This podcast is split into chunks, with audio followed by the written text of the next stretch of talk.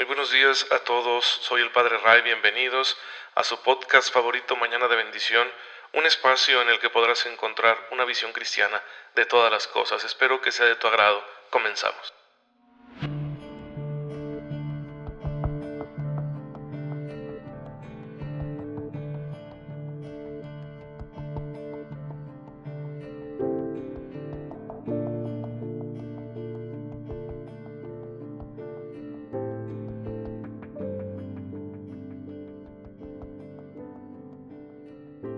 Buenos días hermanos, muy feliz jueves eucarístico, soy su amigo el Padre Ray.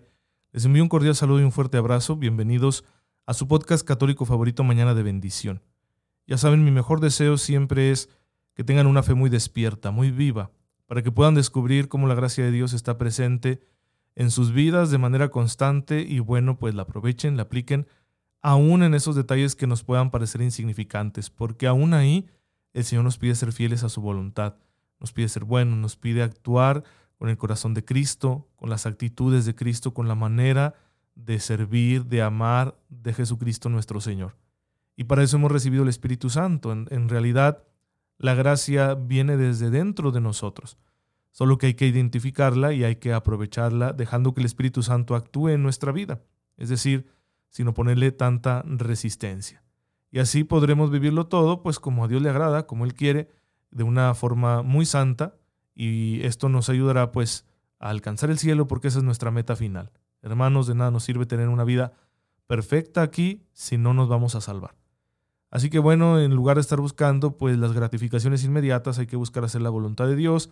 Claro que todo esto es un proceso gradual porque vamos madurando en nuestra vida cristiana. No significa que seamos capaces de hacer esto desde el principio, sino que poco a poco vamos aprendiendo. Y miren, Dios es bueno, Dios es paciente con cada uno y nos da el tiempo necesario para poder avanzar en este proceso de maduración integral de nuestra persona. Ya saben que la iglesia nos presenta cada día el elenco de los santos, hermanos nuestros que lo lograron, que pudieron vivir eh, esa acción de la gracia, que se dejaron transformar por ella, todos los días de su vida se ofrecieron al Señor y entonces crecieron, crecieron en el ejercicio de las virtudes hasta llegar incluso a ejercer de manera heroica la fe, la esperanza y la caridad. Así lo han hecho, por ejemplo, los grandes mártires, y hoy en México estamos celebrando de forma anticipada a Santa Águeda. ¿Por qué de manera anticipada? Porque mañana es día de San Felipe de Jesús, santo mexicano. Es decir, no en todo el mundo van a celebrar a San Felipe de Jesús, sino que nosotros, especialmente aquí en México, porque es de los nuestros. Y en realidad el día 5 en la Iglesia Universal se, se celebra a Santa Águeda porque su memoria litúrgica es mucho más antigua. Entonces nosotros nos adelantamos. Como la consideramos muy importante también, pues la ponemos en el día anterior y mañana estaremos celebrando a San Felipe de Jesús. En el siglo IV, perdón, el siglo III, con la persecución de Decio en lo que hoy es Italia, en el Imperio Romano en aquel entonces, pues eh, una muchachita frágil que se había consagrado al Señor, que había renunciado al matrimonio por amor a su Señor, dio un gran testimonio de fortaleza. La quisieron hacer renunciar a Cristo y se negó, prefirió derramar su sangre. Nosotros mundanamente podemos pensar qué desperdicio de vida, ¿no? Tan solo por una religión, porque así pensamos ahora. Pero es que para nosotros la religión no es algo accesorio, no es algo del folclore, ¿no? Decir, bueno, me gusta, como me gusta el color verde, o me gustan los tacos, o me gusta ir a, darle a tal o cual equipo de fútbol americano, de fútbol soccer. No, para nosotros la religión no es así. Es vital. Es nuestra relación con el Señor. Y si me pidieran a mí renunciar a Él, no podría. Como no puedo renunciar a mi madre, como no puedo renunciar a un hijo, como no puedo renunciar a las personas que amo. Así vemos nosotros nuestra fe. Y por eso muchos dijeron, no, quítenme todo menos a Jesús, incluso si me quitan la vida no pasa nada, el amor es más fuerte que la muerte. Bueno, hermanos, pues esa es nuestra fe. Y es la fe que todos hemos recibido, la, la misma fe, la misma gracia que tenía esta hermana nuestra, Águeda, es la que tenemos tú y yo. El mismo bautismo, mismo Señor, mismo Espíritu Santo, mismo Padre. Somos hermanos de ella. Somos hijos de Dios.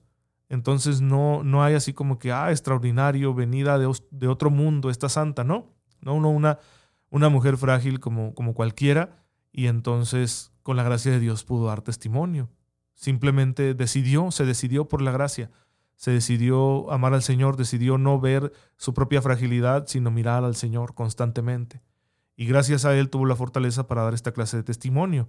Ahora el testimonio de los mártires ha hecho que la iglesia de hecho crezca. Donde la iglesia ha sido más perseguida, más maltratada, ha crecido y se ha hecho fuerte y ha producido más santidad. Entonces eh, el imperio terminaría desapareciendo, el imperio romano, los emperadores no serían capaces de erradicar el cristianismo, al contrario, llegaría el momento en que el imperio se declararía cristiano, allá hacia el siglo V. Pues bueno, esa es la verdad de nuestra fe, esta es la historia en la que tú y yo estamos formando parte. Hay que conocerla y sentirnos orgullosos de ella y decir qué bueno que Dios ha iluminado a tantos hermanos nuestros, ellos son ahora nuestros intercesores y significa que también nosotros podemos llegar a vivir una vida así de fiel, podemos ser santos y podemos por supuesto ir al cielo. Pero la santidad comenzará siempre, hermanos, no con un acto de martirio, sino con el cumplimiento fiel y amoroso de los mandamientos. Es necesario conocerlos bien primero, por eso estamos aquí siguiendo la enseñanza del catecismo de la Iglesia Católica para conocer bien los mandamientos con todas sus implicaciones y poder así vivirlos de una manera mejor cada día. Y estamos ya en el noveno mandamiento que en la letra dice que no hay que desear la mujer del prójimo, es decir, que hay que rechazar lo que llamamos la concupiscencia de la carne, el dominio que quiere ejercer un apetito sexual desordenado sobre nuestra vida, de manera que, que nos hace cosificar a los demás como si solo fueran cuerpos, como si solo fueran eh, seres que están ahí para dar placer y que además no nos pertenecen. ¿sí? Tú puedes casarte y tu cónyuge es de alguna manera tuyo, no como una propiedad, sino como un vínculo, un vínculo en el que ambos se ofrecen mutuamente, se dan acceso a su cuerpo, vamos a decirlo de esta manera, se disfrutan lícitamente. Pero fuera de ahí, pues estamos cayendo en un pecado porque estamos deseando lo que no es nuestro. Estamos cometiendo, según la enseñanza de Jesucristo nuestro Señor, en Mateo 5:28, un adulterio. ¿Cómo hacerle para que el corazón cumpla con este mandamiento? ¿Cómo hacerle para ser fieles al Señor desde nuestros mismos actos interiores?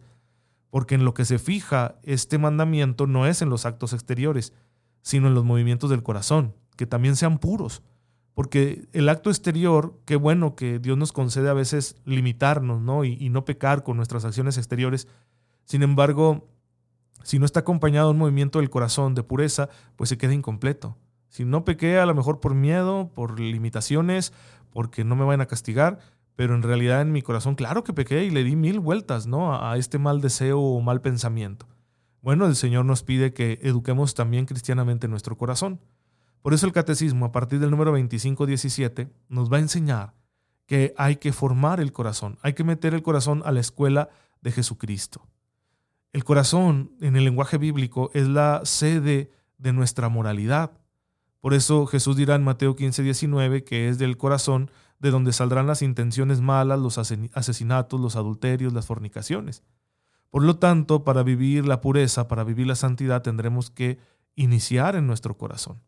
Y la iglesia desde la antigüedad estará recomendando que cuidemos el corazón, que lo protejamos, que no dejemos que nuestro corazón se llene de malos deseos, que no se quede presa de esos instintos muy básicos que llegamos a tener, que yo les explicaba, una sensación, una reacción que yo siento en mi cuerpo ante algo que es atractivo para mí, ante un bien atractivo, como puede ser la belleza física de una persona, pues está bien, es natural, es normal, es nuestra biología funcionando. Pero que yo me deje dominar por eso y luego ya libremente yo le dé vuelo ¿sí? a ese pensamiento, a esa reacción en mi cabeza, en mi corazón, ahí es donde ya tenemos responsabilidad moral delante de Dios, delante de los demás y delante de nosotros mismos. Por eso Jesús nos exhorta a ser limpios de corazón. Mateo 5.8 es una de las bienaventuranzas. Bienaventurados los limpios de corazón porque verán a Dios. ¿Qué significa un corazón limpio? Bueno, un corazón limpio es aquel que se ha ajustado al querer de Dios, a la voluntad de Dios en varios aspectos, ¿sí? No solo en la castidad o rectitud sexual, también en el amor. Un corazón puro ama de verdad, no utiliza a los demás, y, e incluso en el amor a la verdad, eh, a la doctrina de Cristo. También es un corazón puro el que no se aparta de las enseñanzas de nuestro Señor. Son como tres áreas, dice la iglesia, en las cuales Dios nos pide tener un corazón puro. En el amor, podemos verlo por ejemplo en 1 de Timoteo 4 del 3 al 9, San Pablo así se lo dice a Timoteo. Luego en la castidad, lo vemos por ejemplo en Efesios 4 19, donde se nos pide rechazar toda impureza. En el amor a la verdad, como lo vemos por ejemplo en Tito 1.15, donde San Pablo le dice a su discípulo Tito pues que guarde la integridad de la fe. Así que en estos tres dominios es donde el Señor nos pide tener un corazón puro. Eh, nosotros como fieles hijos de Dios estamos llamados a corresponder al amor de Dios intentando conseguir esta pureza. ¿Y cómo lo vamos a hacer? Pues vamos a tener que establecer un combate. ¿sí? Va, va a tener que, que luchar uno para poder tener ese corazón puro. Luchar con los impulsos eh, naturales, interiores, que pueden ser desordenados, luchar con las tentaciones exteriores, luchar con la presión de la sociedad, luchar con las influencias negativas, eh, luchar con nosotros mismos que muchas veces queremos dejarnos llevar por estos deseos o pensamientos. Aunque no los lleguemos a, a traducir en acciones externas, pues en ocasiones le damos vuelo a la hilacha por usar una frase coloquial en nuestro corazón, en nuestro interior, ¿no? Como dicen vulgarmente por ahí, eh, me lo han dicho muchas personas, bueno, padre, usted em, como persona célibe tiene que guardar una continencia perfecta y no puede, ¿verdad?, eh, estar pues yendo con una persona a pecar, pero puede mirar el menú, ¿sí? puede desearlo, ¿no? Pues para qué estar deseando lo que no te vas a comer. Si no es tuyo, pues no vas por ello. No me pertenece, yo no tengo ningún vínculo con ninguna mujer, no tengo una esposa, por lo tanto, pues debo guardarme. ¿sí? Eso es lo que el Señor me pide a mí por mi estado de vida. El casado le pide que se guarde de todas las demás mujeres, igual ha de costar bastante, o sea, estamos casi en la misma posición. pero no se vale justificar y decir, bueno, es que, eh, pero el menú está a la disposición, ¿no? Y puedo mirarlo y puedo saborearlo. Pues no, no está bien. Claro, eso no significa que siempre que cometamos un pecado de estos estemos cometiendo un pecado mortal porque ya saben, son muchas las razones que van a influir para que uno de nuestros pecados pueda ser un pecado mortal. En primer lugar, tiene que tratarse de una materia grave. Ahora, lo que nos preguntamos nosotros es si el deseo sexual siempre es materia grave. Pues ahí tendremos que acudir a los doctores de la iglesia, ¿no? A la gente que sabe, los teólogos. Pero además está la plena libertad y la conciencia. Si soy plenamente consciente de lo que estoy haciendo, soy plenamente libre al hacerlo y ahí la frontera no está clara, por eso podemos estar tranquilos y decir, ok, creo que ofendí a Dios porque me regodíe con la vista, porque dentro de mi corazón decía la mujer de mi prójimo, entonces, pues te he ofendido, Señor, perdóname, fui débil, no quise luchar, pero no significa que ese pecado necesariamente haya sido mortal. ¿Por qué? Porque quizá no reunía las condiciones de plena advertencia, de ser materia grave o de una completa libertad, a la hora de dejarme llevar por esto. A veces es la presión, a veces es el estrés, a veces es la tensión, a veces es el descuido, y todo eso influye. No le quita la condición de pecado a un mal deseo o a un mal pensamiento, pero estos factores hacen que nuestra responsabilidad moral ante Dios sea distinta, puede estar muy atenuada.